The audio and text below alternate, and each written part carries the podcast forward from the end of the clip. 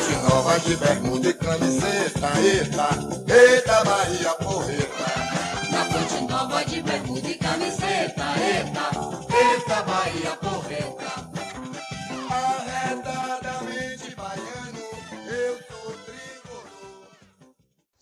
Salve, nação tricolor! Está começando mais um podcast de bermuda e camiseta. É, rapaz, demorou, mas saiu finalmente. Estamos de volta aí, a galera do podcast. Hoje você fica comigo, Cazuza Souza, e tem também ele, Breno Buquerque Fala, torcida. e Daniel Genonadio. Não somos Elton Serra, mas eu conto com a sua audiência. É, Thiago não tá aqui hoje presencialmente, mas ele já mandou os famosos áudios de Thiago Almeida, já estão aqui rolando aqui no WhatsApp e já já tem um áudio inserido dele aí. Bom, a gente tá aqui hoje basicamente para falar aí sobre Roger Machado e comentar também um pouco sobre as novidades que surgiram hoje aí na entrevista. Belitano hoje fez um ao vivo com o Bruno Queiroz, jornalista do Esporte Clube Bahia, ele que é assessor lá do Esporte Clube Bahia. E a gente também vai comentar um pouco sobre essas coisas, tudo que rolou na entrevista, a gente vai dar uma pincelada, mas basicamente a gente vai falar um pouco sobre Roger Machado. É, agora que com o trabalho de um pouco mais de tempo, a gente já pode falar o que, que achou, como é que tá se seguindo e quais as nossas expectativas para o trabalho. Primeiramente, o que, que vocês acharam da chegada de Roger Machado? Eu cheguei a falar isso em, em outro podcast. É um treinador que me agrada muito, o estilo dele. Desde antes da chegada já, já, já me agradava a contratação do, do Roger.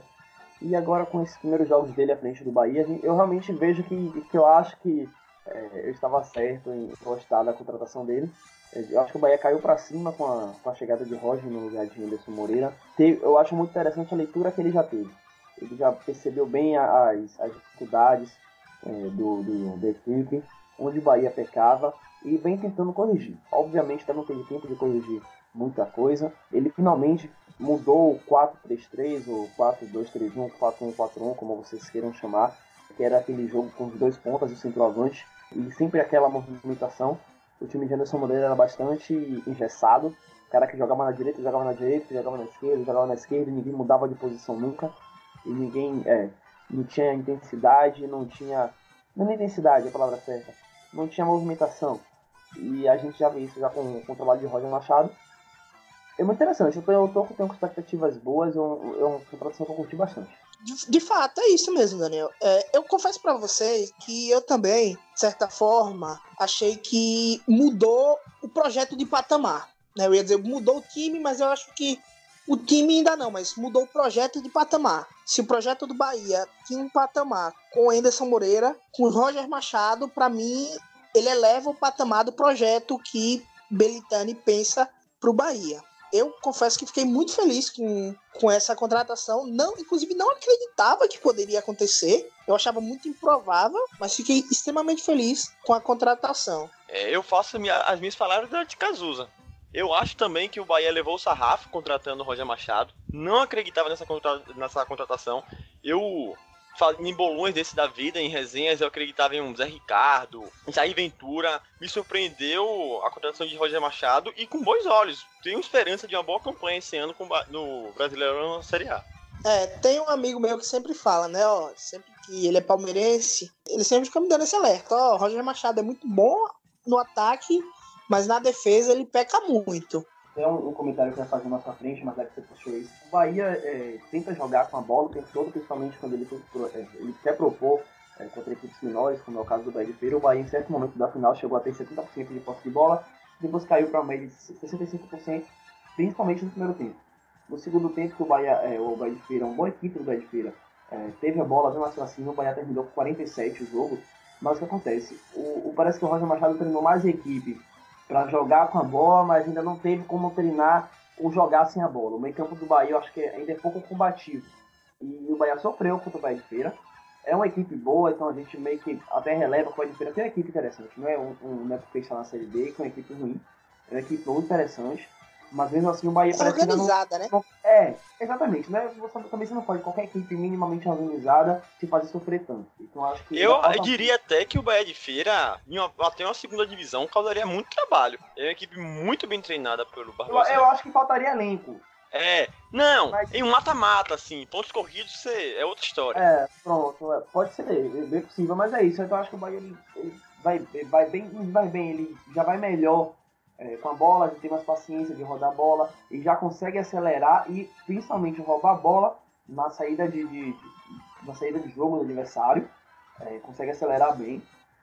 Tem jogadores bons para contra-atacar, é um time bom de contra-atacar, embora tenha definido mal, o Bahia já poderia ter sido campeão é, contra o Pé de Feira antes mesmo do lance do pênalti, já poderia ter feito 2 a 0 é, mas perdeu alguns gols. Mas o Bahia, o meio campo é pouco combativo, o Bahia sofre muito ainda quando está jogando sem a bola. Acho que é um, um, ponto a ser melhorado. Vamos ver se Roger tem essa capacidade para isso. Daniel, mas assim, você pontuou bem que o que Roger não teve tempo para treinar. Eu acho até que ele mal teve tempo para treinar essa questão de ataque, ainda mais a defesa. O, o, Roger teve muito pouco, ele chegou muito pouco tempo. Ele chegou em, um, em uma sequência de jogos bastante decisivos. Foi o da Copa do Brasil, é, CRB, Londrina, Baianão, enfim. Então o tempo que as coisas que ele tinha que fazer eram ajustes pontuais. E como ele disse na, na no pós-jogo, que ele, de forma bem nobre, dedicou o título também a Anderson Moreira, ele vem utilizando o legado dos nove meses que Anderson Moreira deixou aqui de forma bem sábia. Vem utilizando alguma estrutura tática em si, mas ele vem implementando a sua filosofia. E aos poucos isso vai melhorando, melhorando, e eu tenho bastante esperança que na Série A possamos calgar bons resultados. A única questão é essa, eu acho que tipo, ele teve pouco tempo, mas o pouco tempo que ele teve a gente já consegue ver é, coisas na, na, no momento ofensivo. Então acho que desde que ele chegou, ele privilegiou é, dar uma acertada na, na, no time que estava engessado na movimentação ofensiva do que necessariamente na área. O que é basicamente isso. Mas assim, falando para vocês, o que eu percebi na verdade de Roger, além de toda a vibração né, que a gente vê nos bastidores e tudo, é que eu vi uma sensibilidade muito grande. Aí você pergunta, por que sensibilidade muito grande? Ele percebeu que o grupo estava muito fechado com o Anderson Moreira. E que se ele chegasse de maneira abrupta, mudando tudo, bagunçando tudo, ele ia perder o grupo, o grupo não ia gostar dele, ia todo mundo fechar a cara pro lado dele. A verdade é essa. A gente conhece jogador, o jogador é bicho chato. Também, Casuza, todo... também. Ele vem puxando sardinha pra ele também, né? Porque então, ele não tem tempo, porra, pra treinar, sim, implementar o que ele quer. Então ele vem utilizando o que, que já tem. Sim, mas por exemplo, você quer um exemplo? Ele não Diga precisava, aí. todo momento, em toda entrevista, ele tá dizendo: Não, porque eu peguei o trabalho de Anderson Moreira. Toda entrevista ele fala isso. Não, porque eu peguei o trabalho de Anderson, peguei uma boa base de Anderson Moreira. Na é. final do Campeonato Baiano, é, Lucas Fonseca fez questão de lembrar: olha, esse título também é do Anderson Moreira. Então, assim, era um grupo que estava muito fechado com o Anderson Moreira. Por mais que a galera não entendesse, não acreditasse nisso, a verdade era essa, galera. Eles foram lá pra frente defender o Anderson Moreira. E se ele chegasse meio. É aquela história, né? O cara chega numa casa nova, que tinha ali um comandante e que as pessoas gostavam daquele comandante e ele chega e começa a mudar tudo, todo mundo olha torto pro cara, Sim, entendeu? sem dúvida. E ele Mas... teve, de certa forma, uma sensibilidade de entender, além de, do fato de entender, uhum. obviamente, se ele mudasse tudo, ele não ia ter perna para conseguir mudar tudo. Segundo, que se ele mudasse tudo, ele podia perder o grupo. Eu acho que é uma sensibilidade muito grande que ele teve. Eu entendi, entendi o seu lado. Eu confesso que não enxerguei dessa forma. Mas assim, eu concordo contigo agora, você, com você argumentando.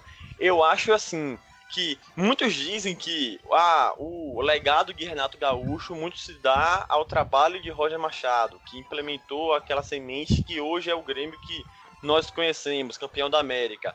O Palmeiras, que é hoje, muito se dá também pelo trabalho de Roger Machado. Enfim, então eu enxerguei que to toda essa, essa insistência em querer destacar o trabalho de Anderson era muito por isso. Tipo, se a galera valoriza o meu trabalho prévio ao, aos atuais técnicos dos meus ex-clubes, eu também devo fazer isso com o técnico que passou por aqui, entendeu? Entende o que eu quero dizer? Entendo faz todo sentido. É, o, o Roger dirigiu o Bahia em dois, em dois jogos do, do, do Campeonato Baiano. O título é de, é de todos, menos dele, velho. Eu tenho o mínimo do mínimo desse título aí. Inclusive o Bahia jogou muito mal no jogo. E, e, ele tem muito mínimo desse título aí. Acho que era uma obrigação moral ele, ele dar os méritos ainda Anderson Moreira. Concordo contigo. Mas por opção dele também, é o que eu falei. Ele podia muito bem ter chegado, dado um choque de ânimo e ter dito, ah, porque não sei o que, eu vou mudar. Tá choque de errado. ânimo ele já deu, né?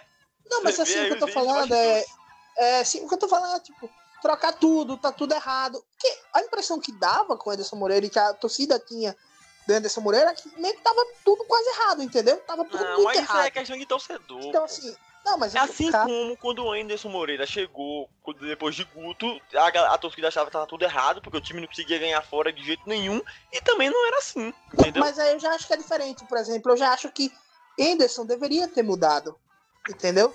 Eu acho que se Anderson chegasse na, naquela época, se ele tivesse mudado, teria feito a, de, a decisão correta. Já no caso de Roger Machado, se ele chega e muda tudo, pra mim era decisão errada, entendeu? Pra mim existe caso de caso, é o que eu falei. Sim, é, caso Pra de caso. Então, mais um, mais um motivo pra destacar a sensibilidade dele em enxergar isso. É, de Isso, fato. mas ele é- tem mas- bastante mas- mérito nisso. Aí, aí vocês estão entrando em pontos que, que são esperados pra, pra gente que tá de fora.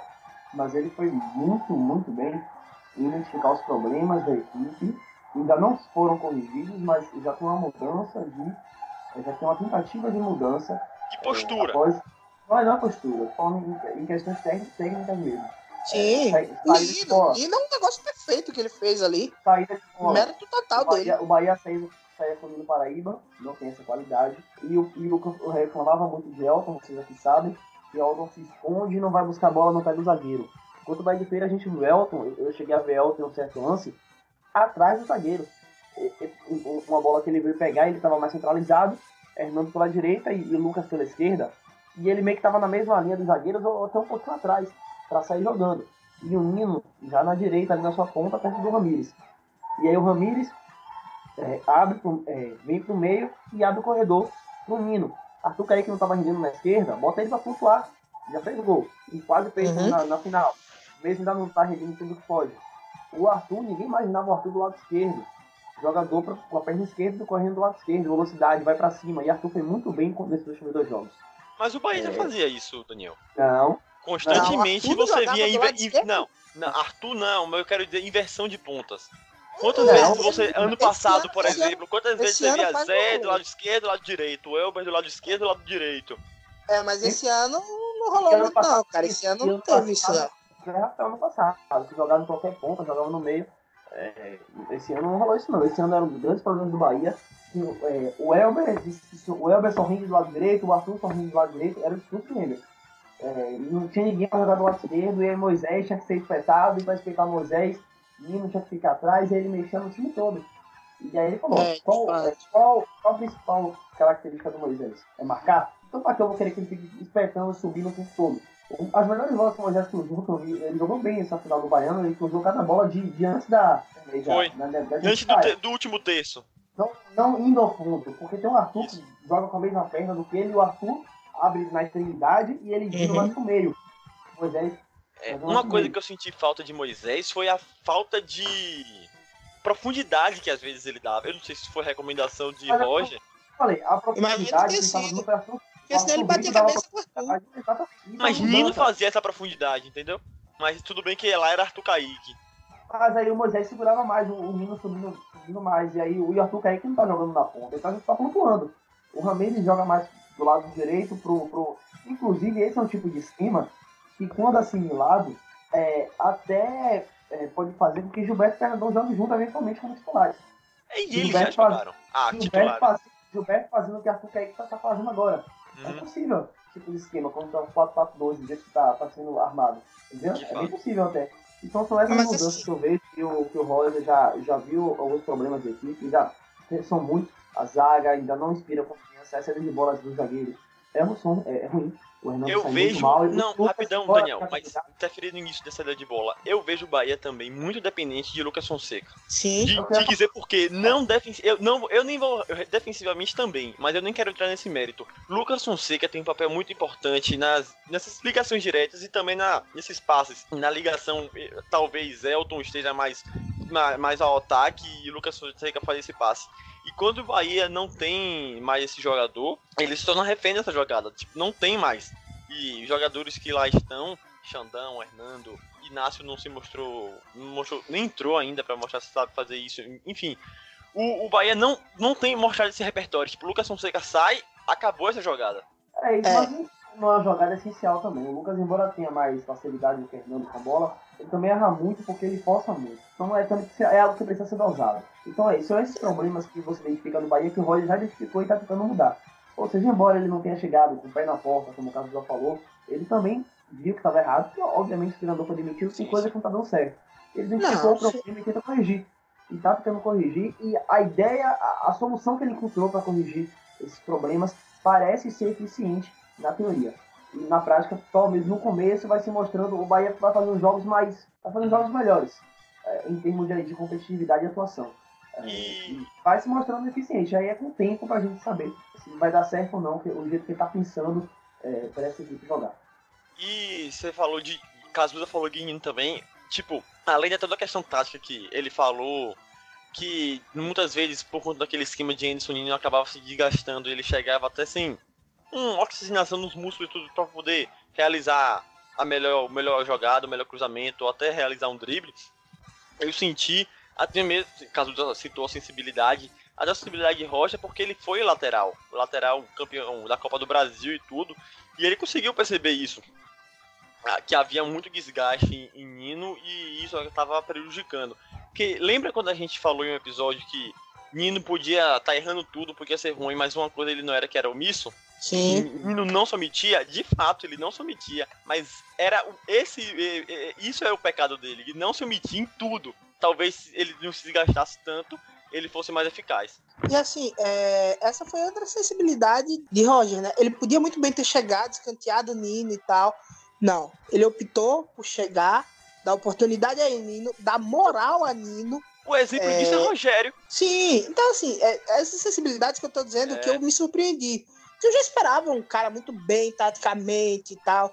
Só que o que eu vi, né, de alguns jornalistas dele, é, é que ele tinha muitos problemas de relacionamento, de grupo mesmo, sabe? Esse para mim era, era o meu pior medo. Se e tem aí, a longo vi... prazo com tipo de trabalho que tem validade, porque até sim. agora no bastidores é, não se é, mostrou. É o, medo, é o medo que ainda pode se cumprir. Ele realmente tem uma forma sim. de cobrar, ele cobra dos atletas e, e cobra muito. É, o jogo contra o Londrina ele cobrou bastante o Ramires.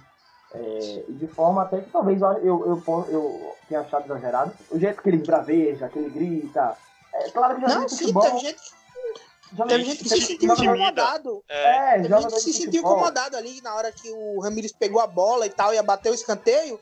E ele disse: Não, não vai bater, não, quem vai bater é Arthur e tal. E, e o menino Arthur. saiu de lá e tal. E outra, e Era ele tá certo, porque o Ramires tava batendo mal.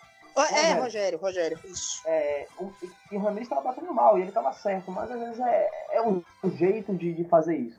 Então acho que, tipo, é. futuramente, é. eu, eu, não, eu, não, eu não descartaria essa hipótese de um futuro problema de relacionamento com o é, Isso só, só o futuro mas produz jogador, informar. jogador de futebol tem que parar não, animado. É muito sim, animado. É, mas ele, eu acho que ele, ele tenta melhorar isso. O Roger sabe que é um problema dele e deve estar tentando isso. melhorar. É isso que eu tô dizendo. Eu, eu posso avaliar o que eu tô vendo hoje, né? O trabalho dele, que eu vejo hoje. E o que eu vejo hoje, na verdade, é um cara muito sensível. E eu espero muito que isso seja de uma mudança de pensamento dele. Pode muito bem vir está vindo de uma mudança de pensamento dele, de entender é, no Brasil depois do Tite, né, depois do, do da revolução, existe né, uma revolução pós-Tite dos treinadores e meio que entrou-se um além do tatiquês que o Tite trouxe, teve a tal da gestão de pessoas, né, que passou-se a se importar muito com como gerir o elenco, gerir, entendeu-se que gerir o elenco era, era tão importante quanto ter um cara tático. Hoje em dia ninguém dá emprego, por exemplo, a Milton Mendes. Porque todo mundo sabe que é um cara que vai vir, vai consertar o time muito bem taticamente e aí vai bagunçar o bagulho um, um mês. Ninguém dá emprego a Carpegiani, porque sabe que Carpegiani vai vir, é um cara muito inteligente, bota a garotada pra jogar, mas com três meses o cara perde o grupo. Então, assim, essas coisas meio ganharam mais importância e talvez ele tenha mudado o pensamento dele e entendido um pouco mais. Eu me surpreendi, estou gostando muito do Roger Machado, sem falar exatamente além do, da questão do do motivacional. Eu sempre admirei muito isso, desde que o Rogério Ceni virou treinador, eu admirei isso muito no Rogério Ceni, que é o quanto o Rogério Ceni joga junto com o time. O time tá correndo, ele tá lá suando, você vê que ele sai suado do campo também. E eu é. vi um pouco disso em Roger Machado também, sabe? Ah, isso que tá gritando, esbravejando no campo. Porque, de certa forma, o jogador, ele tá ali, ele dá uma morrida, ele olha pro, pro treinador, ele vê ele abaixado igual o Anderson ficava, ou vê ele gritando, é diferente, porra. Entendeu? É, é, um bom ponto esse aí. E aí, sim, além disso, né? Só que aí a gente tem que pensar também, fazer um exercício agora meio de futurologia, né? Que é pensar Roger Machado agora o futuro. Como vocês uhum. veem Roger Machado jogando o Brasileirão, não só esses primeiros jogos, mas também o pós-Copa América, que quando a gente, eu acho que é quando a gente vai de verdade ver o time de Roger Machado. Até lá, eu acho que ainda vai ser pequenas mudanças, graduais, mais pequenas, mas como é que vocês imaginam o time de Roger Machado jogando? É, você falou Roger Machado jogando, acho que jogando não dá mais pra ele. Ele tem um probleminha ali da idade. É. Agora o time. Ele tem campo, acho 3 que- RR de disco. É, assim, aí já não dá. Mas, o, maldade. mas é isso. é, acho que você foi bem né, nessa colocação de que o, o- realmente você vai poder cobrar taticamente. Ele já. Todo de futebol pode ser cobrado já, porque ele já tá lá, já faz um mês. O Bahia, é, a Copa América, a pausa pra Copa América vai ser no dia 13 de junho. E aí ela volta no dia 13 de julho. Ou seja, 13 de junho é daqui a um pouco menos de dois meses. Pouco menos de dois meses, dá pro Roger já dar a cara dele pro time como ele tá dando. Então, é, é, claro, concordo que você vai ver um time mesmo de Roger Machado, de você poder cobrar, que ele teve treinamento após a Copa América. Mas antes disso também já dá para você é, é, exigir um, um, um- um futebol melhor. Principalmente é, dado o nível de competitividade da, da competição. É, é isso. O Bahia tem essas nove primeiras rodadas equilibradas frente a equipes é, da, da, pega o Botafogo fora e vem com a Havaí. Vamos passar, posso passar aqui rapidinho a, Passa aí. os- os Passa, passa os aí. nove jogos. É, o Bahia estreia com o Corinthians, todo mundo já sabe, vai ser uma fonte nova no próximo domingo, às 16 horas. Depois ele vai pegar o Botafogo fora. Bahia e Corinthians. Só, já que é uma previsão, Bahia e Corinthians na fonte nova, dá pra ganhar três pontos. Ganhou nos últimos dois anos. Eu também acho. É, expectativa de casa cheia. Um, um equipe motivada, classificada na praia de de final da, da Copa do Brasil. O Corinthians vai vir de um jogo é, difícil contra a Chapecoense, também pela Copa do Brasil, que perdeu o jogo de ida. E aí é, é um- uma partida muito interessante, vai ter condições. Rapaz, eu digo mais, Daniel. Eu digo que o Bahia consegue sair nessas nas três primeiras rodadas que vai enfrentar o Corinthians, Corinthians, Botafogo e Havaí. Eu, eu digo que o Bahia consegue sair com 7 a 9 pontos. Eu concordo, concordo. Concordo. O Botafogo, um momento horroroso, jogo no Engenhão. O Bahia tem um, um bom histórico lá no Engenhão, né? O Bahia e Corinthians Sim. também, um empate, um, um triunfo. Fernandão vai fazer a festa, viu? pra- Lembrando os O tempos Bahia- de 2012, 2013, o, o homem vai É. voltar. Bahia e Havaí também é, é o Bahia é muito favorito. Aí na quarta rodada, ele tem um Atlético fora, que aí eu, força do padrão, nome do crucifixo, é zero ponto. É, é, tudo bem que teve jogo da Copa Sul-Americana, mas eu, os piores jogos do Bahia que eu já assisti na minha vida foram na Arena da Baixada. É, e o Bahia tomando lá, baile do, do, do Atlético Paranaense. Sempre, é incrível isso. Eu acredito muito em histórico. né? É, é uma coisa que eu tenho comigo. E o histórico do Bahia na Arena da Baixada é uma coisa horrorosa. E eu bem é raiva só, desse time, viu? é, não é só perder, é perder jogando muito mal. Parece que o estilo de jogo do Atlético é- casa perfeitamente pra ganhar do Bahia. É, é uma coisa é, incrível isso. Ô, Breno. Foi. Breno e Daniel. Se o Daniel tá falando aí, a única coisa, a palavra que fica piscando na minha cabeça É, vá, é, vá, Sampaio Correia. Sampaio Correia. vá. Não, Falando isso Bahia- na hora que eu não, pensando. Eu, eu sou Bahia, torcedor roxo, mas o Bahia é um legítimo freguês do Sampaio Corrêa. Não existe negócio desse, não, Atlético porra. Sim, Não vamos- dá, voltando- velho. O Bahia é muito freguês. É, voltando ao que eu tava falando. Ao invés que Roger deu uma de Anderson Moreira, bote três volantes e, e ganhe que nem o Anderson ganhou na, na Sul-Americana. Aí o Bahia pega o São Paulo, com dois jogos fora. Fora, pega o Atlético na quarta, no Paraná. São Paulo no Morumbi na quinta, aí é um jogo equilibrado. São Paulo provavelmente já vai ter Alexandre Pato, é, Tietê, é, Hernandes vai estar com a E o trabalho de Cuca vai estar mais consolidado. É, é jogo daqui a um mês, basicamente, acredito que sim. É Bahia e muita coisa pode mudar. É, no Brasil você faz previsão de uma coisa, daqui a um mês tá tudo diferente. Nem sabe se o Vai- Cuca vai estar lá, né, daqui a um mês. É, é, eu acredito que sim, mas Eu também acredito que sim. um Não, mês. porque assim, se vocês forem pensar no São Paulo, o Cuca tem um negócio que é muito complicado, que ninguém no Brasil tem, que é a sombra do Wagner Mancini do lado.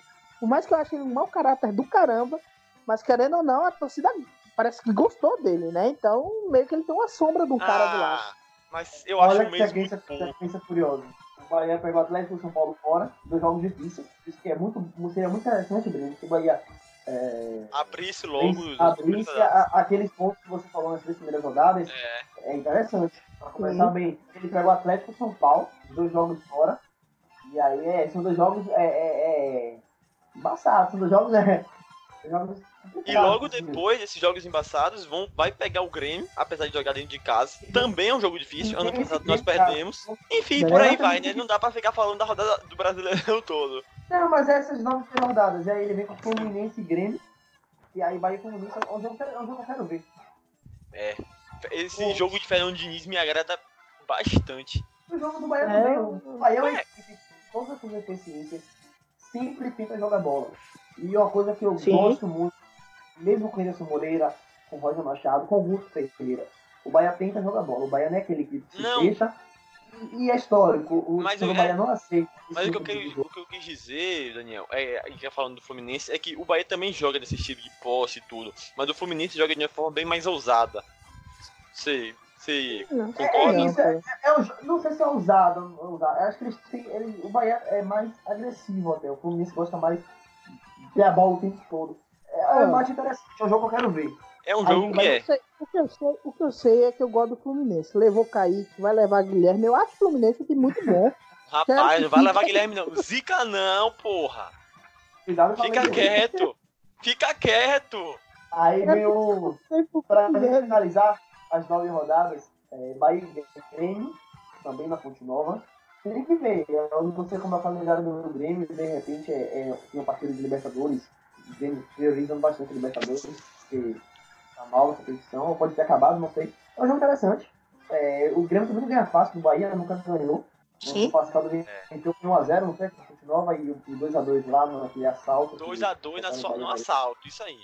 E 1x0 pra ele. Que, o tanto que o, o Guto foi demitido nesse jogo. É isso mesmo.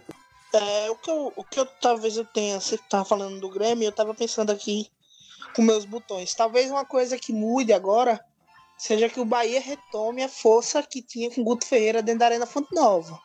Porque Uhum. os melhores jogos do Bahia foram dentro da Arena Fonte Nova, né? A gente tem que lembrar disso. Um detalhe que eu, eu tinha não, até esquecido. né? Eu tinha, não, mas eu tô falando agora com o Roger Machado. Porque, assim, Roger Machado jogou mal, né? Contra o, Bahia de Feira, lá em Feira de Santana. Bahia, aí o Bahia tinha, já tinha feito um jogo mais ou menos contra o CRB. Então, assim, os melhores jogos do Bahia foram dentro da Arena Fonte Nova. Talvez isso seja uma força que o Bahia esteja retomando também, né? E você fa- falou aí de força da torcida. Lembrando que nós fechamos agora os 30 mil sócios, sendo 20 mil acesso garantido, e com esses novos planos que Belintani anunciou hoje, no dia da gravação, dia 23, a tendência é só aumentar. Então a nossa média de público vai aumentar ainda mais, consequentemente, eita, consequentemente a nossa força dentro de casa também. Vamos comentar isso, isso, isso rapidinho. Faltam dois Gente, jogos. vai- Ceará, Ceará e Bahia fora. Será de Anderson Moreira. É, Anderson conhece muito Bahia. É, jogo no Castelão. E é bom treinador, né? Apesar da gente ter todas Ah, as, Não, é. teve as, as questões aqui, ele é um, um ótimo treinador. Eu digo pra você, se não fosse pra Roger Machado ter sido contratado, eu, e olha que eu nem sabia, eu nem apostava que ele seria contratado. Eu preferia a permanência de Anderson, porque eu acho que num estilo de jogo no Brasileirão, onde não, não, não vai- irá ter somente equipe, equipes retraídas, que nós temos sempre propor o jogo, e haverá momentos no Brasileirão que nós teremos que ficar aquele jogo reativo, enfim, e buscando os contragolpes. E o jogo de Anderson Moreira ia ser bastante efetivo. Quer dizer, o futuro é Deus pertence. Mas eu acreditava, eu acreditava no trabalho de Anderson Moreira no Brasileirão. Ele também receberia contratações. É, Então, é, eu realmente acredito que. Eu acho que o Roger vai, vai, vai melhor. Mas eu acredito que o Anderson Moreira brasileirão seria melhor que o Anderson Moreira começo de ano. estadual. Entendeu? É justamente por tudo isso que você pontuou. Eu, eu concordo com isso aí. Não, é, é um bom treinador. É, mas pecou em algumas coisas que. que Como o Roger vai pecar também, vale ressaltar. Na verdade, na verdade, assim, na verdade, assim, o problema Mas de Anderson Moreira foi um só. não corrigir o erro. É, O- A questão dele, para mim, o, o grande problema do Anderson Moreira, é, o que levou à demissão dele, foi a perda de clima com a torcida. É, é o que eu falei. Algumas pessoas até interpretam que eu tô falando mal da torcida, mas não é o caso. A Arena Fonte Nova virou um estádio mais hostil pro Bahia do que jogar fora de casa. Era às vezes o Bahia, a gente torcia pro Bahia jogar fora porque sabia que jogou dentro de casa, em 10 minutos a gente vai tomar vaia. Tanto Né? que E aí sabia que era que muito- só- jogadores que só jogavam fora de casa. Exatamente. E assim, a gente sabe. Então, esse foi pra mim foi o principal. Inclusive, foi o que me fez pedir a cabeça, entre aspas, né? Pedir a cabeça de Anderson Moreira, dizer que eu, pelo menos Ah, eu, vai. na minha opinião, aceitar a demissão dele. É porque tinha perdido esse clima e pra mim, quando perde esse clima, não dá mais pra sustentar. chegar e falou, já chega, é, já deu. Realmente, É, é, isso. Aí pra finalizar a nona rodada, antes da pausa da Copa América, Beira Rio Internacional. O Bahia tem uma sequência. É, o campeonato brasileiro é difícil. É um campeonato que você sempre vai enfrentar times é, é, muito fortes, é bem equilibrado. É, eu, eu consigo dizer Ceará e Bahia é equilibrado, Internacional Bahia também. Entendeu? Então, tipo, é um campeonato bom por isso. É, mas o Bahia enfrenta nessa nova primeira rodada os Corinthians, vamos dizer do- dos times mais caros. Corinthians Atlético, São Paulo, Grêmio e Internacional. Nas nove primeiras rodadas. Nove primeiras rodadas. Aí depois ele tem jogos mais fáceis no, no- depois da pausa, que ele pega Chapecoense, pega Goiás, CSA, Vasco, Fortaleza. Entendeu? É, depois da Copa América Sim, parece ser sim, mais, sim. mais é, E onde a tendência é melhorar, né? Porque Roger vai ter outra- o tempo pra implementar Também. mais ainda essa filosofia, enfim. Como vocês imaginam o Bahia jogando depois dessa Copa América? Vocês acham que vai se manter isso? Vocês acham que é, ele vai realmente tentar os dois centroavantes? Como é que vocês, como é que vocês Ó. acham que Roger Machado vai montar o time dele Eu- pós-Copa América? Atualmente Obviamente, eu isso vejo. aqui é. Só, só um disclaimer, Breno. Obviamente, isso aqui é um exercício de futurologia, né? Ninguém aqui é, tem bola de cristal, não tem como saber. É, a gente tá falando antes de acontecer, então talvez chegue lá, sei lá, aconteça coisas mirabolantes. Tem jogador novo chegando, então Vai que não o dá Bahia pra saber, Lesta. mas, Vai que o Bahia novo É. Lesta. Imagina. mas fazendo um exercício de Bahia futurologia. é muito como é que você imagina o time de. fazendo exercício de futurologia, como é que vocês imaginam o trabalho de Roger Machado pós-Copa América, que é quando ele vai ter um tempo pra treinar? Eu acho muito difícil você pontuar isso, falar isso atualmente. Até porque eu não acompanhei de perto o trabalho dele no Palmeiras e no Grêmio. Mas eu, atualmente, o Bahia joga alternando um 4-2-3-1 de Anderson e um 4-4-2, onde a aproximação de, de Arthur Kaique be- fazendo aquela flutuação, Arthur dando aquela profundidade e Ramires saindo um pouco do centro e indo um pouco mais para a direita. Roger Machado ainda está implementando a sua filosofia, mas com o tempo eu vou ver esse, esse estilo de jogo se aprimorando. O, é, Roger, ó, Roger vai, pegar, vai ter novas contratações, vai conseguir ver a melhor forma de encaixar o seu estilo de jogo com o elenco do nosso time, e daí vai, vai fazendo o seu estilo. Mas o que eu tenho certeza é um time mais agressivo no terreno adversário. Ele até usou um- uma expressão, uma expressão não, um- fez uma analogia com o jogo da, da bandeirinha no, no podcast de Elton Serra, por sinal recomendo a todos, que futebol é que nem uma guerra. Você tem que invadir o terreno adversário e colocar sua bandeira, que é a bola, no terreno adversário, onde é o gol. E por isso você e, com isso você tem que atacar o terreno adversário e dominá-lo para para ele não ter a oportunidade de de atacar o seu gol, no caso o seu território. Enfim, e é isso que eu vejo que vai acontecer. O Bahia, um Bahia priorizando mais ainda a posse. acima de tudo, eu espero uma equipe equilibrada. É, um Bahia que tenha paciência, que saiba tocar a bola, mas que não fique naquele toque de bola improdutivo. Que É, saiba Deixa eu contar uma coisa aqui rapidinho, Daniel. É, a, a- a- tipo, além de, de priorizar a, acima de tudo a posse de bola, o Bahia tem que saber também ser um time reativo. Um time, porque um- nenhum time consegue atacar, aliás, só um Barcelona da vida, enfim, um consegue Uhum. ficar na- no terreno adversário os 90 minutos. Ter, haverá momentos que o Bahia não terá como atacar, e até de forma inteligente o Bahia vai abaixar as linhas e esperar o adversário para fazer o contragolpe. Coisa que o Bahia faz muito bem, só não faz finalizar. Porque se não fosse essa deficiência que o Bahia tem nas finalizações, o Bahia poderia ter sido campeão baiano por muito mais gols e não passando esse aperto de 1 a 0 e sofrendo nos últimos minutos. Pode falar, Daniel. Mas é, mas é exatamente a isso que eu me refiro quando eu falo que eu espero uma equipe equilibrada. Uma equipe que tenha paciência, que saiba rodar a bola, mas que saiba infiltrar com a bola no pé, saiba criar situações com a bola no pé, mas é, também que saiba ser reativa. Que saiba que de vez em quando ela vai pegar uma equipe que sabe tocar melhor do que ela, que tem mais qualidade técnica do que ela, e que ela vai ter que se segurar um pouquinho e saber atacar na hora certa também. Por isso que eu falo, uma equipe equilibrada Uhum. sabe que é, é, tecnicamente os jogadores do Bahia não são os melhores do Brasil. Não, não é equipe que você vai cobrar que vai enfrentar os outros 19 times e vai chegar lá tocando bola na casa deles, na casa de todo mundo e, e ficar com a bola o tempo todo, 60, 70% de posse de bola e atacando o tempo todo. É o Manchester City na, na Premier League? Não é. Não. Então, tipo, é uma equipe equilibrada, uma equipe que saiba alternar, seja inteligente. Equilíbrio inteligente é, é, é o, que eu, é o que eu defino. É assim que eu defino, é assim que eu espero é, que o trabalho se apresente após o ocupamento. E eu torço veementemente para o Bahia conseguir ser bastante feliz nessas contratações. Porque tinha uma coisa que o Brasileirão cobra é ter elenco. E o Bahia e algumas peças pontuais não tem. Vou citar exemplos. Nas pontas, por exemplo, o Bahia tem joga hoje joga com Arthur e Arthur Kaique. Tem Elber. Rogério não se mostrou isso tudo. Roger tem tentando recuperar o seu futebol. Mas se não der certo, se a torcida perder a paciência com ele de novo, e aí? É necessário mais um ponta. Nós precisamos também de mais um meia, até porque Ramires, não, que não vem de pré-temporada, não teve férias, vem se desgastando bastante. Até por isso, isso até justifica o seu futebol, o declínio técnico dele em comparação ao ano passado. E Shailon até agora não teve oportunidades com o Roger Machado. Não sei se é a escolha do treinador, não sei se ele se encaixou com o estilo de jogo dele, mas se for o caso, é necessário que o Bahia contrate um novo meia.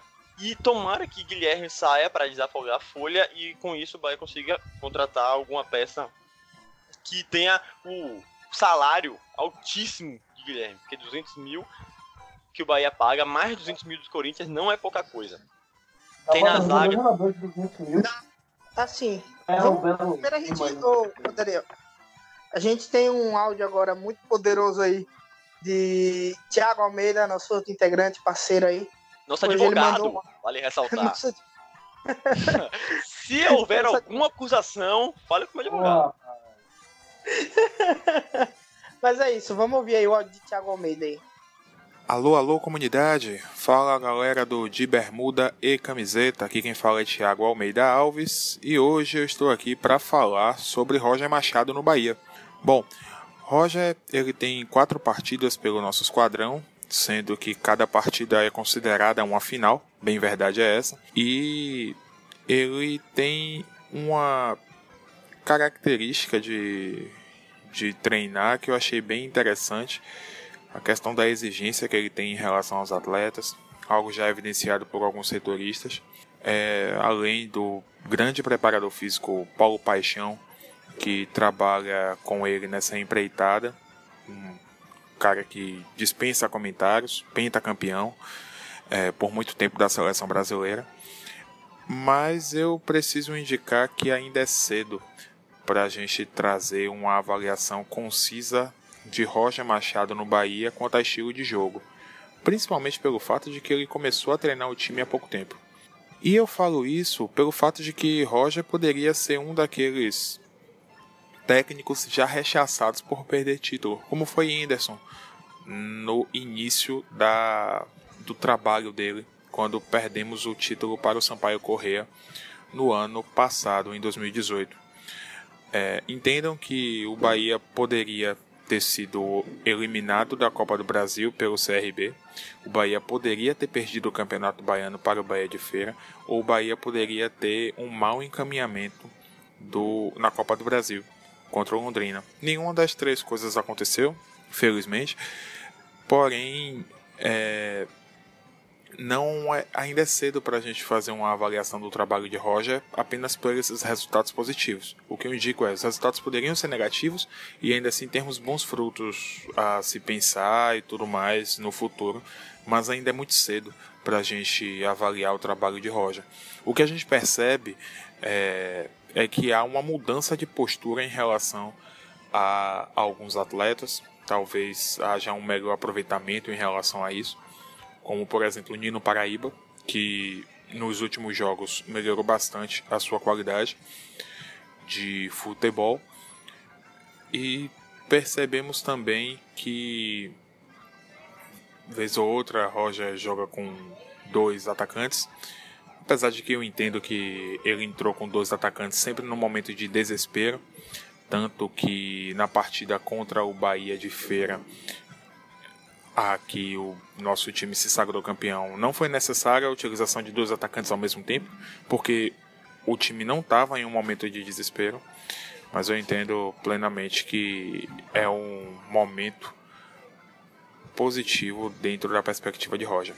Então, eu acredito que o o, com o tempo de treinamento ele possa trazer sua filosofia de jogo, que, é, que pode se encaixar muito bem com o perfil do Bahia, além das contratações que estão previstas para esse campeonato brasileiro.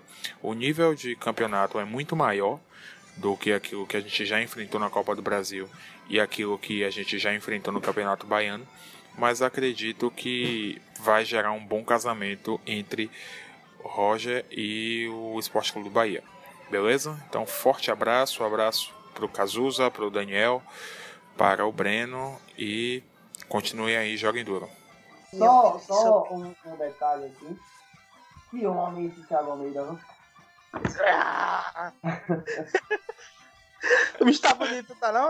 Tá paloso aí. Ah, É, então é isso aí, foi esse foi o ódio do Thiago aí. Muito, sempre muito ponderado, como sempre. É, acho que a gente pode é, falar um pouco. O que que vocês ainda têm ainda para acrescentar sobre Roger Machado? Alguém tem alguma coisa ainda para acrescentar? Acredito que a gente já dar uma pincelada legal. Agora é só ver se a gente acerta aí nossas previsões furadas. É isso aí. É, eu acho que, no fim das contas, o saldo inicial dele é positivo, né? Conseguiu a goleada sobre o Londrina, é, conseguiu aí o título baiano, que por mais que a gente às vezes diga que não vale muita coisa, mas é, no fim das contas, acaba sendo valioso. O Bahia de Feira vendeu muito caro. Tem que parabenizar a equipe do Bahia de Feira, o Barbosinha, é, por terem vendido muito caro esse, esse título baiano. Espero que o ano que vem venha sem sufoco. Acho que o Bahia tem um plano até diferente para o ano que vem, né? Uma coisa que a gente tem que ser para falar só por cima, né? Que é a contratação de Dado Cavalcante para o Sub-23 do Bahia. Foi uma coisa que eu vi com muito bons olhos. É um treinador que eu gosto muito. Vi com muito bons olhos essa, essa- esse treinador. Isso mostra que o Bahia tá ali se importando um pouco mais com o Sub-23. Então, quem sabe o ano que vem a gente pode ver o Sub-23 do Baiano 100% sem precisar do principal jogar no Baiano, né? E que esse ano foi só sucesso. Campeão, seu Aderbal levantando a taça. Outra cena muito linda para quem não assistiu os bastidores. Assista, vai lá no canal oficial do clube, TV Bahia. Tem os bastidores, tem seu Aderbal, que é, realmente uma cena muito linda, né? Não tem o que falar além disso, não. Só um adendo, é, uma correção na verdade. É, não é para nós Vale. ficar chamado de Sub-23, agora é equipe de transição. É, parece que E é? acabaram com o termo. Equipe de transição. Acabou É. o termo Sub-23, porque ele, é, na, no aspirantes, é, você tem que jogar com o Sub-23, mas quando, como é equipe de transição, não necessariamente eles vão limitar nessa idade de 23 anos. Podem ter alguns jogadores que podem chegar. São pra três jogadores. Não, isso é para competição Não, aspirante. não, ele tá falando da, da, da- do conceito do Bahia pra essa Exatamente. equipe, não é isso? Exatamente. E aí, é, o presidente disse que não vai mais usar esse título de sub-23, agora equipe de transição. Acho que foi muito interessante a contratação do Dado Cavalcante. É esperar agora pra, pra ver o que acontece. É. Surpreendeu também, se- todo, todo mundo pedia que é Barbosinha, até pelo mérito dele, pela conquista. Mas o Bahia surpreendeu contratando um, um cara bagagem de profissional, muita bagagem de profissional. Eu confesso que não acompanho o trabalho dele, mas vi bastantes elogios. É, é isso. Não sei se eu gosto muito dessa mudança de nomenclatura, não, porque eu acho muito perigoso, mas bola pra frente. A gente vai- vou deixar pra comentar quando estiver mais Porra maturado. nenhuma.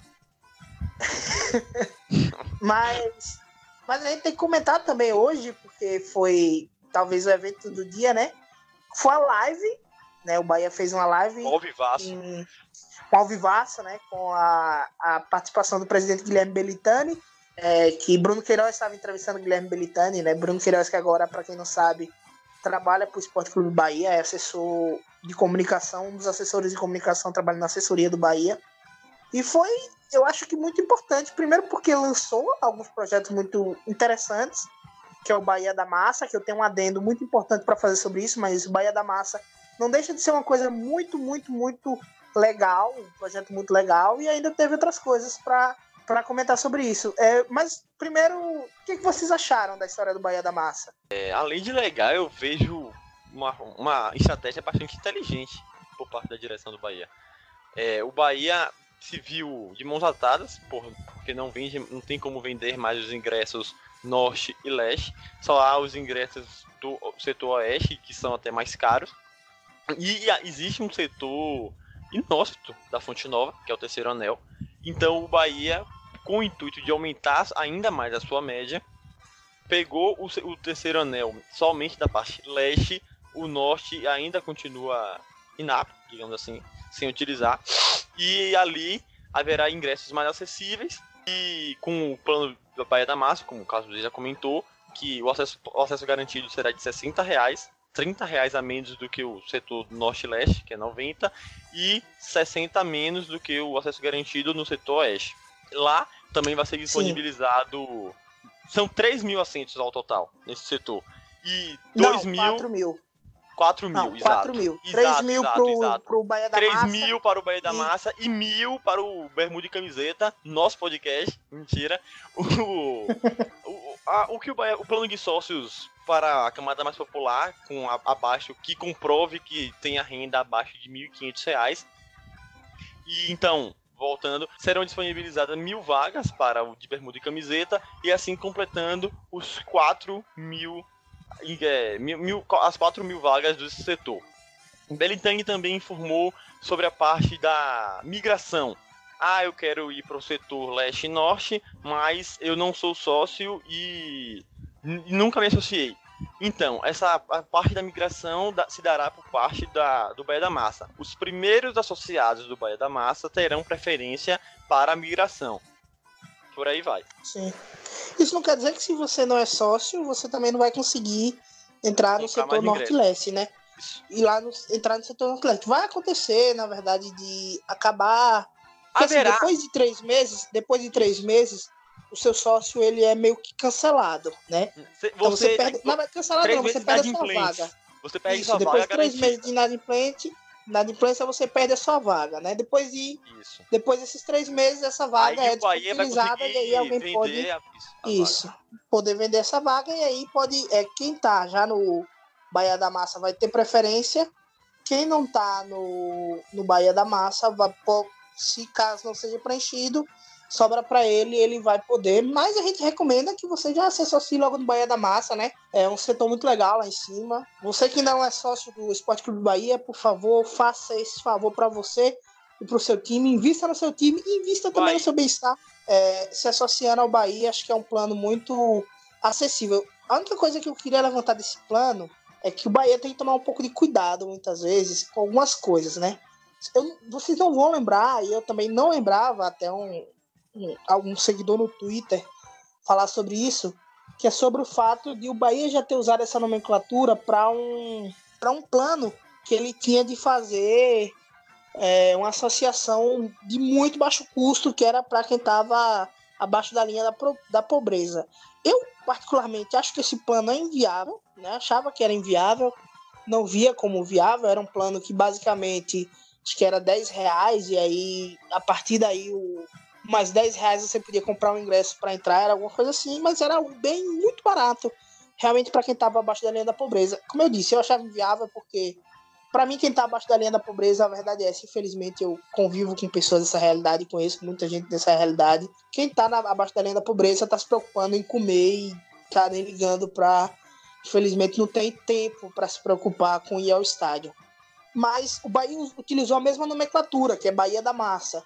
Eu acho que sim, esse é um problema, de certa forma, porque deveriam ter mudado, né? apesar de ser um popular, mas confunde-se com esse outro, que era um plano do Bahia, então, para que a gente. É, é um, não deixa de ser uma alfinetada, de certa forma, na diretoria. Eu sou uma pessoa que sempre muito apoia muito, acho o Guilherme Belitano um cara genial.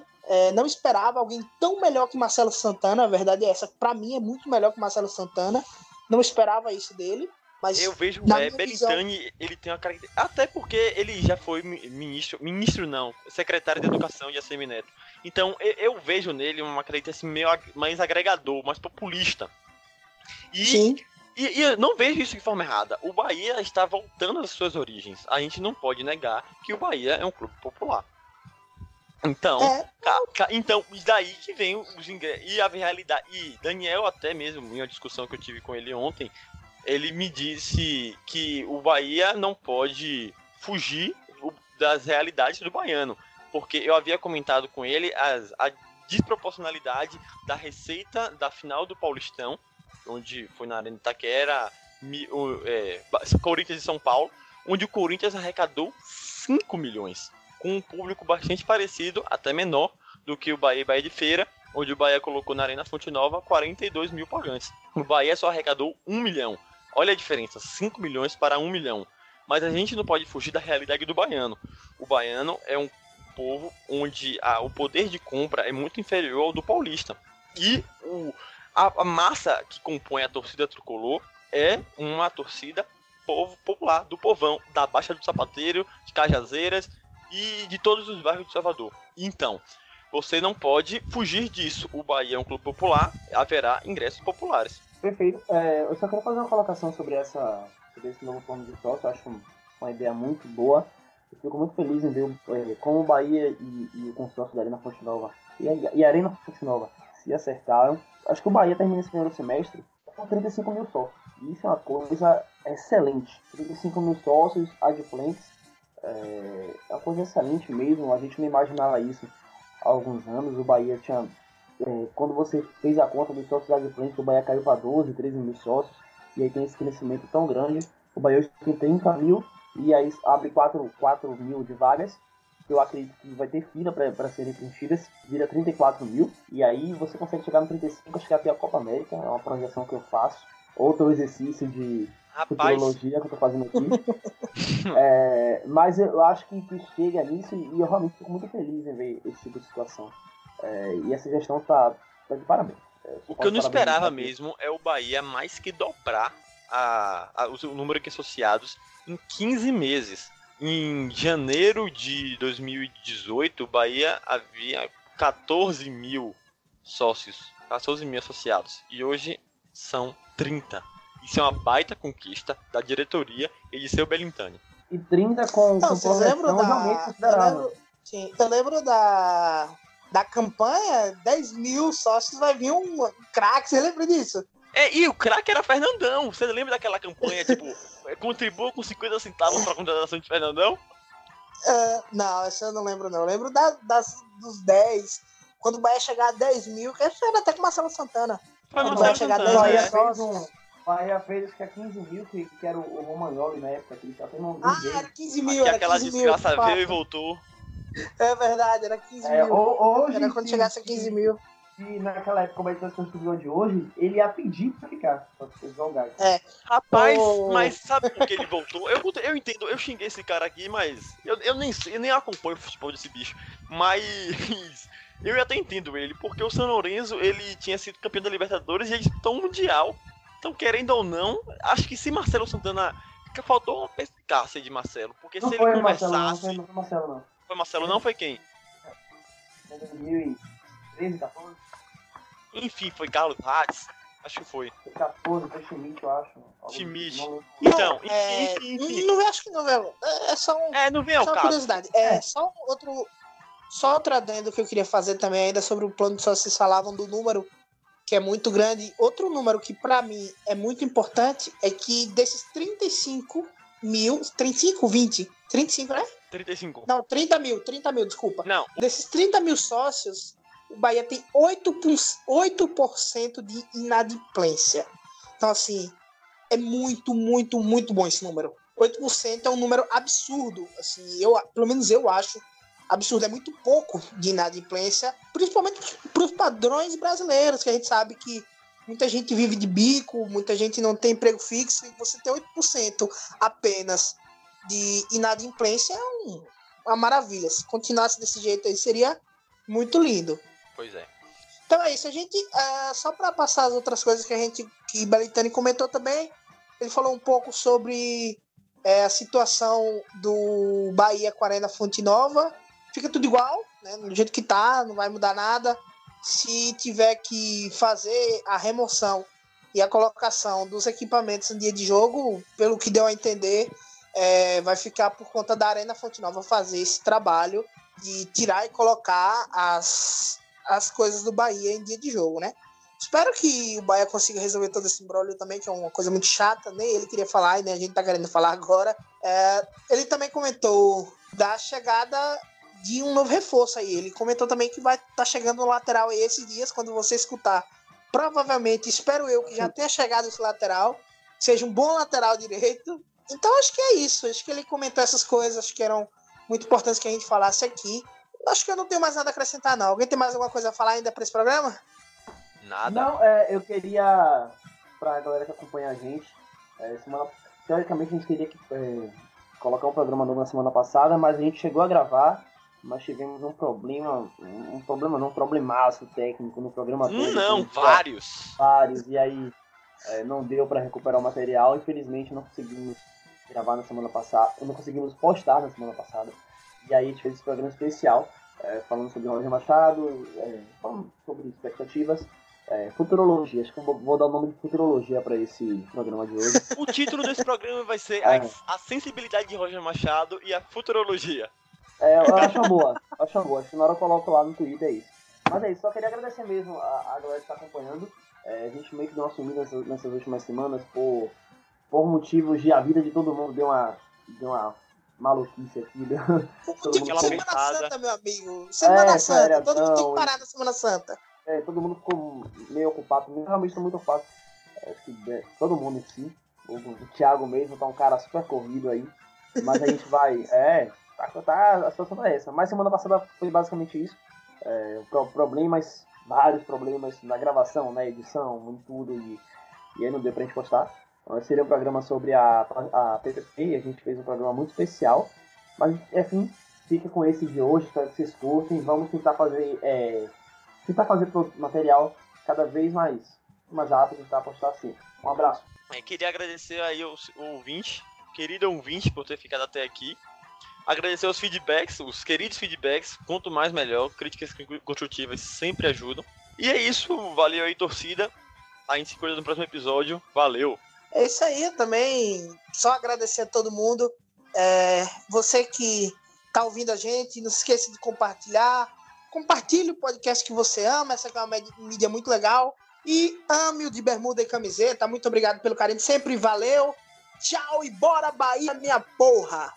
Na ponte nova de bermuda e camiseta, eita, eita Bahia porreta. Na fonte nova de bermuda e camiseta, eita,